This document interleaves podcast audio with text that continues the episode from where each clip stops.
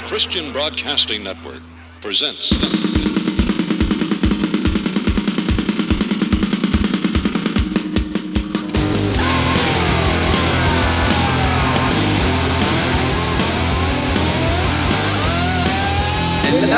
Music.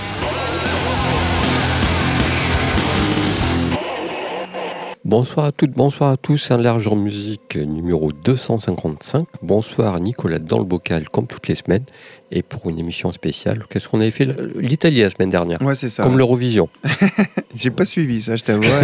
bah, L'Italie a gagné l'Eurovision. Ok, bon. Mais bah. bon, je pense, je pense pas qu'on ait eu des choses que hasard du calendrier. Et donc émission spéciale ce soir. Je te laisse euh, annoncer ça. C'est une émission qui me qui, nous tenait à cœur en fait. Et on, en quelques temps qu'on en parlait, puis on a trouvé le temps pour la proposer. C'est ça. Bah, bonsoir à tous. Et euh, donc on va faire une émission sur le slowcore, donc slowcore qu'on appelle aussi sadcore, sous-genre musical du rock indépendant. Hein. Ouais, au départ, c'était une boutade en fait, parce qu'ils allaient tellement loin dans l'extrême qu'il y a le truc corps qui s'est rajouté hardcore, core machin. Ouais, pourtant, ça n'a rien à voir avec ces, genres-là. Donc en fait, contrairement aux genres musicaux euh, contemporains de la fin des années 80 et début années 90, donc euh, le shoegaze et le grunge, slowcore, c'est pas un genre qui est associé à un lieu comme par exemple le grunge avec euh, Seattle. Et en fait, ces groupes clés, ils se formaient dans tout le pays, ils tournaient en fait rarement ensemble, ils semblaient jamais trop se concerter, ils comparaient pas leurs pédales comme euh, avec euh, dans le shoegaze ou euh, de guitare, tout ça. Et en fait, il n'y a pas eu de moment non plus qui a un peu été déclencheur à la création d'un genre, comme par exemple le concert des Sex Pistols en 76 à Manchester qui va engendrer toute l'histoire du punk anglais et tout ça. Il n'y a pas trop eu d'événements comme ça. Il n'y avait pas trop d'éthique et d'esthétique commune, mais par contre, il y avait un son. Oui, c'est ça un son qui était caractérisé par des mélodies graves, d'un tempo lent, des arrangements un peu minimalistes, ainsi que des paroles euh, hyper poignantes. La guitare, souvent, elle était claire, euh, pas trop distordue, et en fait, euh, mais elle faisait usage de tout ce qui était réverbation. oui. Et tout en et chaque groupe avait un petit truc en plus. Voilà. les groupes ne se ressemblaient pas, tout en ayant, tout en étant d'une même ligne.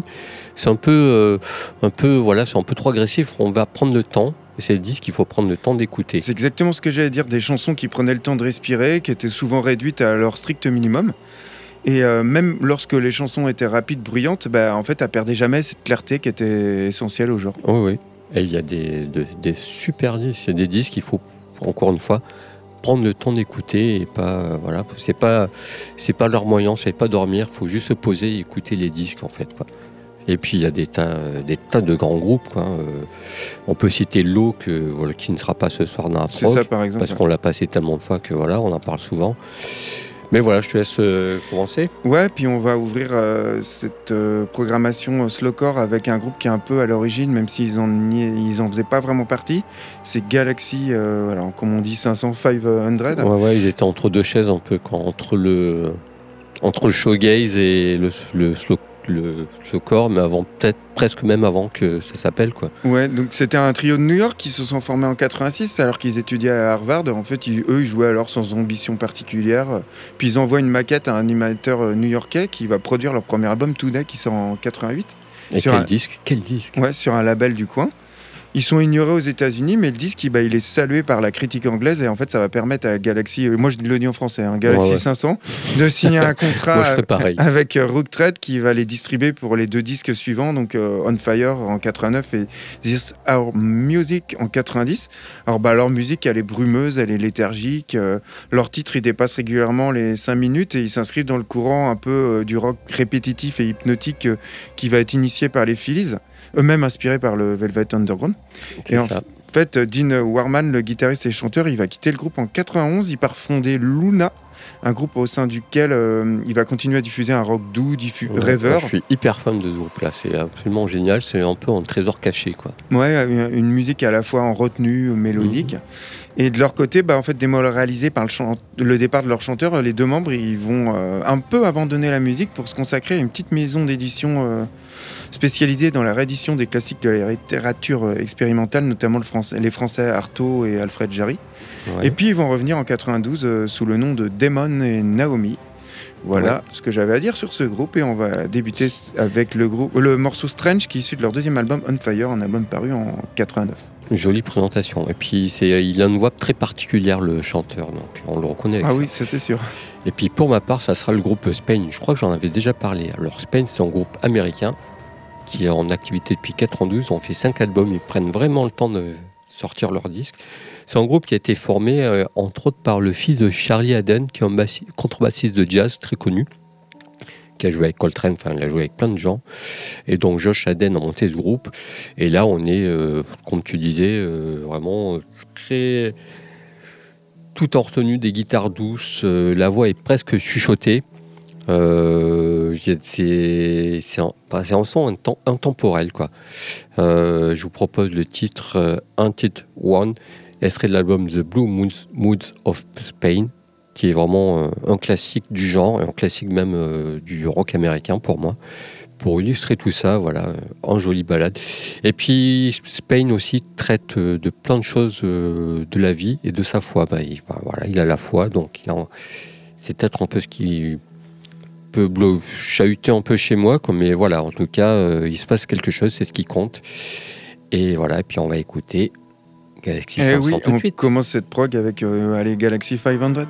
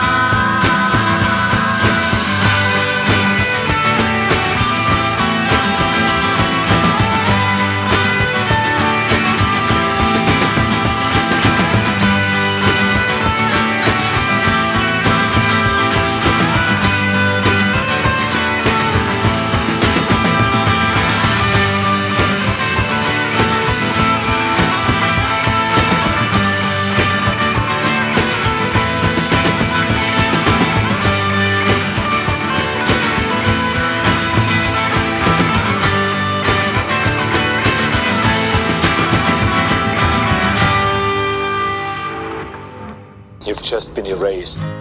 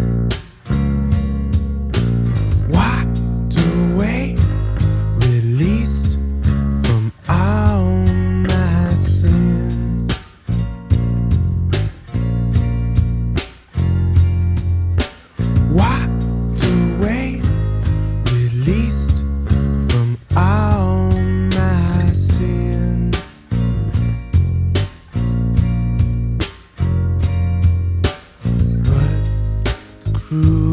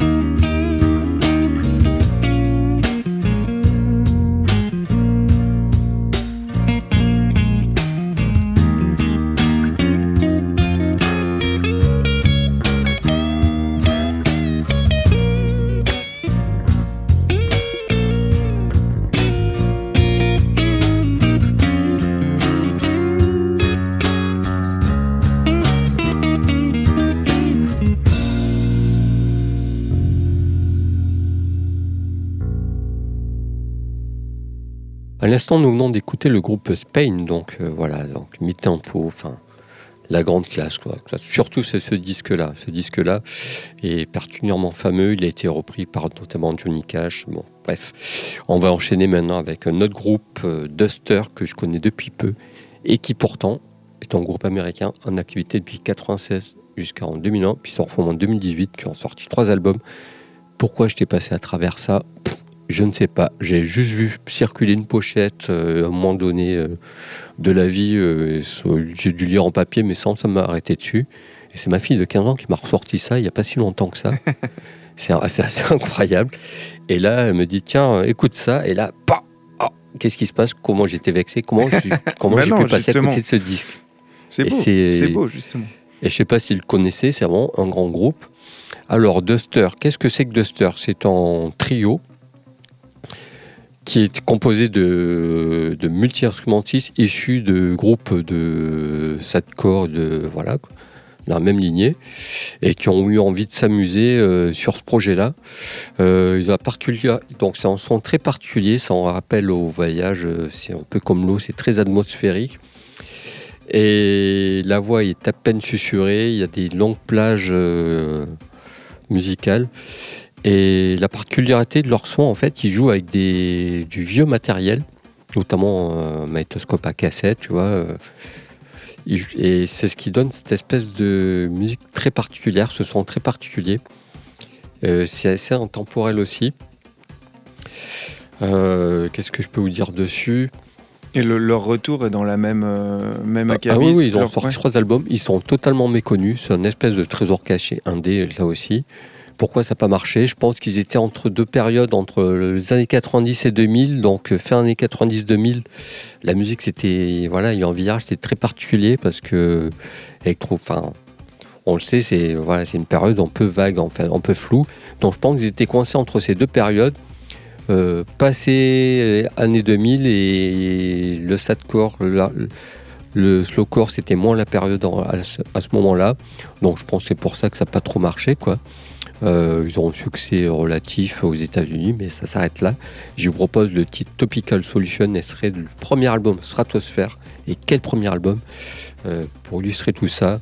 Et puis, c'est absolument génial. Ok, eh ben on, enchaînera, avec un des groupes les plus connus euh, du mouvement, Codeine, groupe de rock indépendant américain originaire de New York qui se forme en 89. Alors leur démo va convaincre euh, les labels Glitterhouse en Europe et Sub Pop aux États-Unis de, bah, en fait, de signer le groupe et ils vont distribuer le premier album Frigid Star qui sort en 90. Alors c'est selon moi l'album à retenir de Codine. Un album qui va influencer notamment Slint avec leur deuxième album Spiderland en 91 ainsi que Mogwai avec leur premier album Yoon Team en 92. En 97, pardon. Et en 92, le batteur Chris Brock, qui en fait vient d'ailleurs de sortir un excellent album, je sais pas si tu l'as écouté, l'album solo Puritan de Chris Brock. Non, j'ai pas écouté. Eh ben lui, euh, avec son activité comme guitariste dans Com, le groupe de de Zedek, ben en fait, il a plus trop de place pour euh. Donc en fait, il quitte le groupe. Et puis il y a un deuxième album qui s'appelle The White Birch qui sort en 94. Et, le groupe se sépare euh, sur la tournée qui accompagne la promotion de ce disque. Et puis ils vont se reformer en 2012 brièvement pour le festival All Tomorrow's Party à la suite d'une demande de Mogwai, qui était alors le curateur de cette édition. Et euh, en fait, bah, pour moi, alors que Galaxy 500, euh, ils ont prouvé que la musique rock, bah, ils n'ont pas besoin d'être forte, rapide pour être intéressante. Bah, Codeine, ils ont encore maintenu cette philosophie euh, en ce qui concerne le tempo, néanmoins en jouant fort et dur, mais quand les morceaux ils se justifiaient, mais tout en restant bah, cette philosophie, tu vois. Oui, oui. Et tout en le retenant, c'est ça. en ralentissant presque. Et en fait, pour moi, ils représentent probablement le groupe de slowcore le plus extrême qui va le plus lentement possible et le plus fort que les autres. je suis tout à fait d'accord. Et a peu de chaleur ou de rassurant dans leurs albums, un peu à l'image de leurs pochettes, tu vois, entre noir et blanc euh, austère, là, leurs pochettes austères. Et en fait, c'est une esthétique et un style unique qui fait de Codeine avec seulement deux albums, l'un des groupes les plus distinctifs selon moi du genre. Et on va écouter le titre D, qui est issu de leur premier album Frigistar, un album qui est paru en 90 chez Sub Pop. Et tout de suite, on part avec euh, Duster, le titre Topical Solution. Duster, le, savant mélange du slowcore, du showgaze avec l'esthétique lofi, avec quelques éclaircies électriques par moment.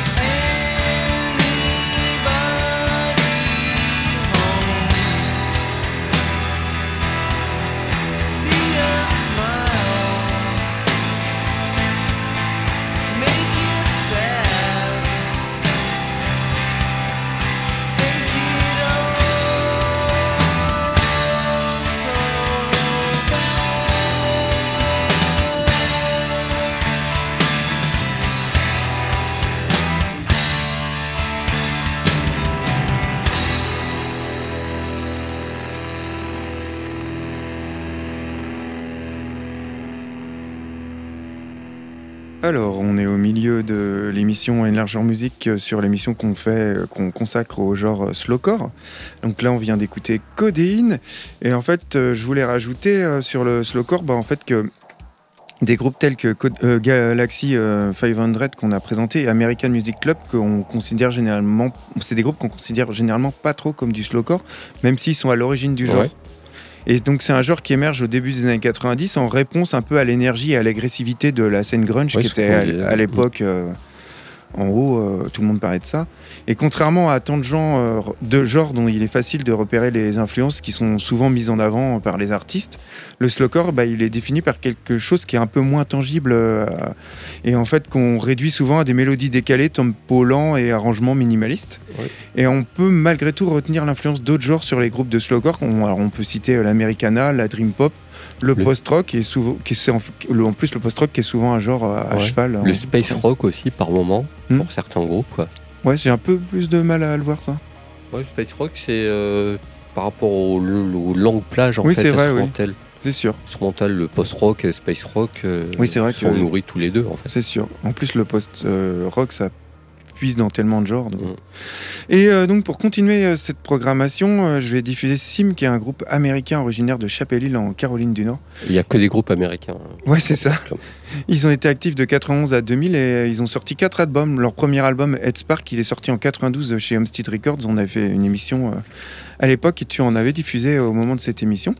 Et le reste de leur discographie, c'est sorti sur Touch and Go, un autre label mythique auquel on avait consacré une émission au tout début de notre émission. Et on peut considérer Sim comme un groupe de slowcore, même si leur musique, elle était pas très lente, surtout en comparaison avec un groupe comme Low.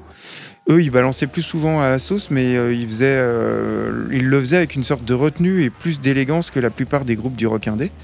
Et leur troisième album, Are You Driving Me Crazy, il est sorti en 95. Il couvre une large gamme de styles qui vont de la pop indé au rock plus dur, en passant par la pop noisy.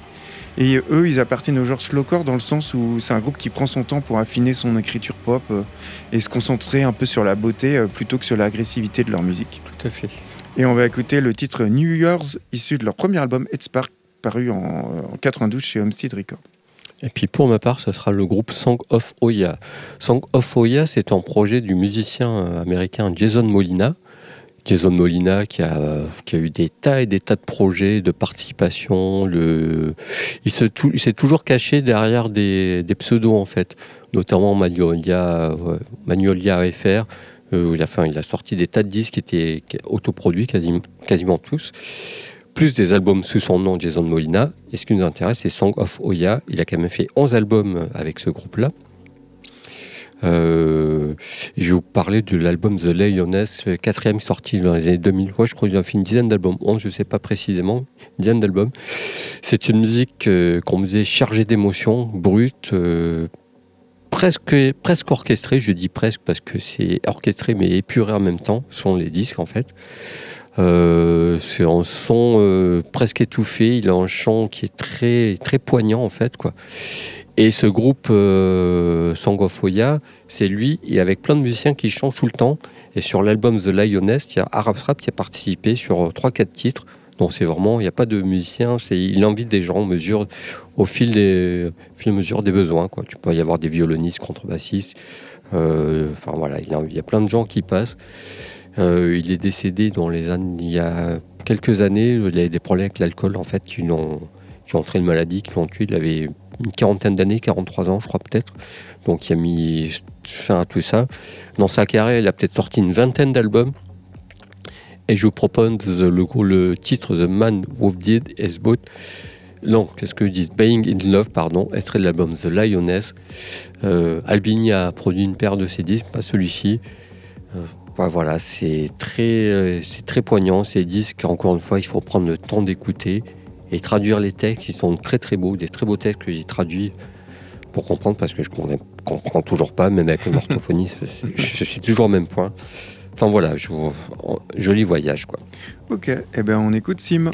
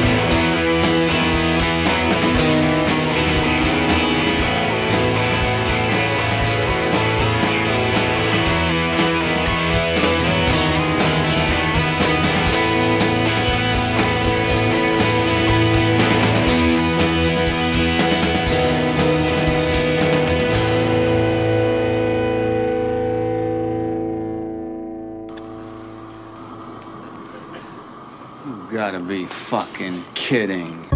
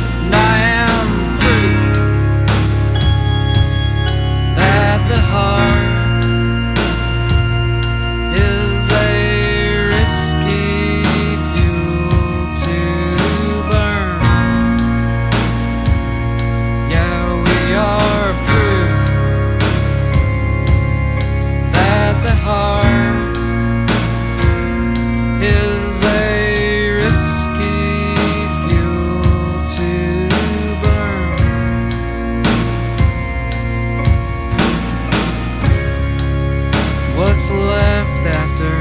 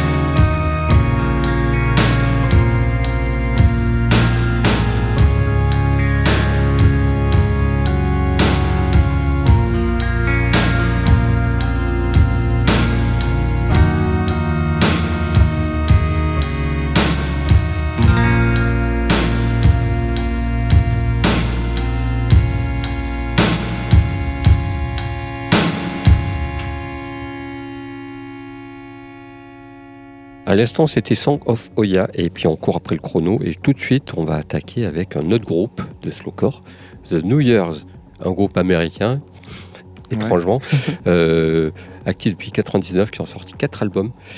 Et c'est un groupe qui a été formé par d'anciens membres du groupe Bad Head.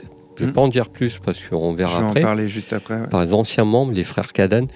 C'était à l'origine, c'était en duo. Les frangins voulaient monter ce duo, puis c'est devenu en quatuor parce que la scène, en fait, ils se sont dit, bah, ce serait bien qu'il y ait d'autres membres par nécessité en fait tenu en quatuor.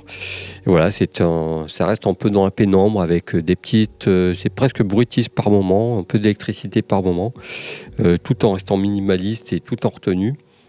Euh, il y a plus de lumière que sur projet précédent. C'est The New Year's et et le projet est né un an après la séparation du groupe précédent. Voilà, qu'est-ce que je fais? Bref, comme ça tu pourras rajouter dessus. Euh, c'est des albums qui ont été produits par Steve Albini. Encore Bizarre, on l'avait pas cité hein, cette semaine. Si, tu l'avais dit juste avant. Ah oui. Et je vous propose le titre, le titre Plan B, extrait de l'album The End Is Near, sorti en 2004. C'est leur deuxième album et pour moi un indispensable du genre. Ok, ben j'écouterai ça.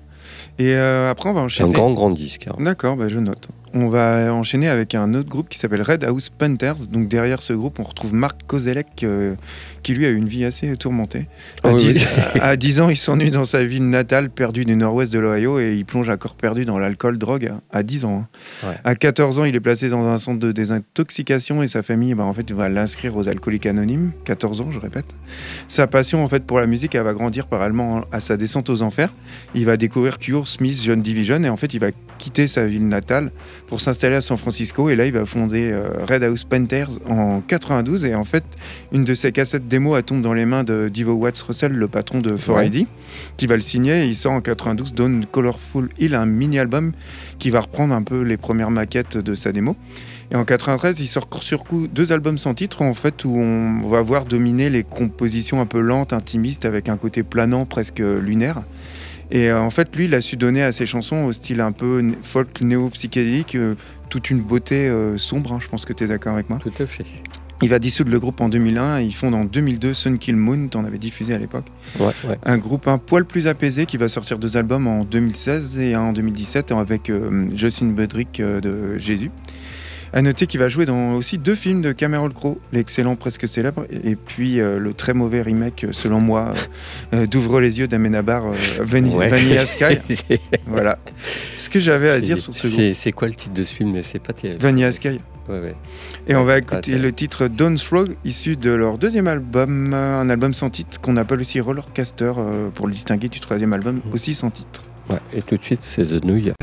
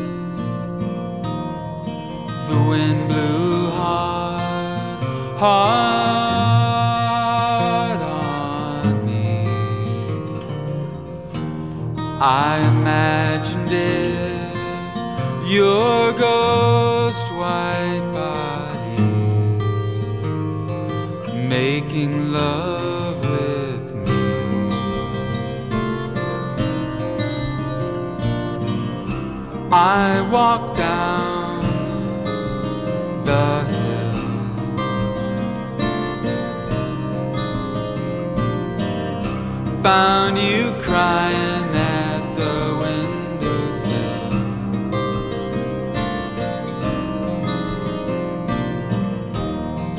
There lies the bridge of our lost dreams. I want to see it once more before I still feel the sting in my hand from when I hit you. I keep your picture tidy and safe in a shrine.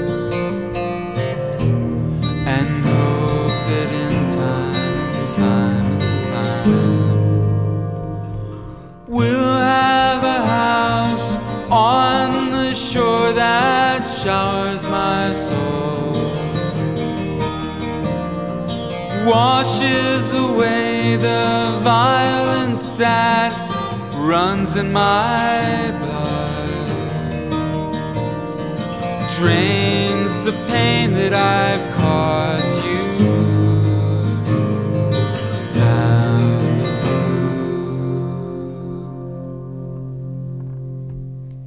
conclut euh, cette émission sur le slowcore. Donc en fait, je voulais dire que bah, le slowcore, c'était un terme qui était davantage euh, ap- adapté, euh, enfin que c'est adopté plutôt par la presse spécialisée que par les groupes, mais en fait qui va se populariser néanmoins chez les fans du genre qui en fait le considèrent un peu comme un gage de qualité quand il a écrit. Tout à fait. on- tu vois. Et euh, bien que en fait le genre a pas mal décliné vers la fin des années 90, il a en fait récemment gagné en popularité en raison bah, d'Internet, hein, avec notamment des groupes que tu disais comme Duster qui sont, sont réunis euh, à- grâce Ouais, ouais. à ce nouvel intérêt. Un- en fait, un regain d'intérêt qui a donné naissance à une nouvelle génération d'artistes tels que Jill Corey et Goodnight and Good Morning. Et on termine euh, avec le groupe que tu parlais avant, Bedhead, groupe de rock euh, américain originaire de Wichita Falls dans le Texas, formé en 91.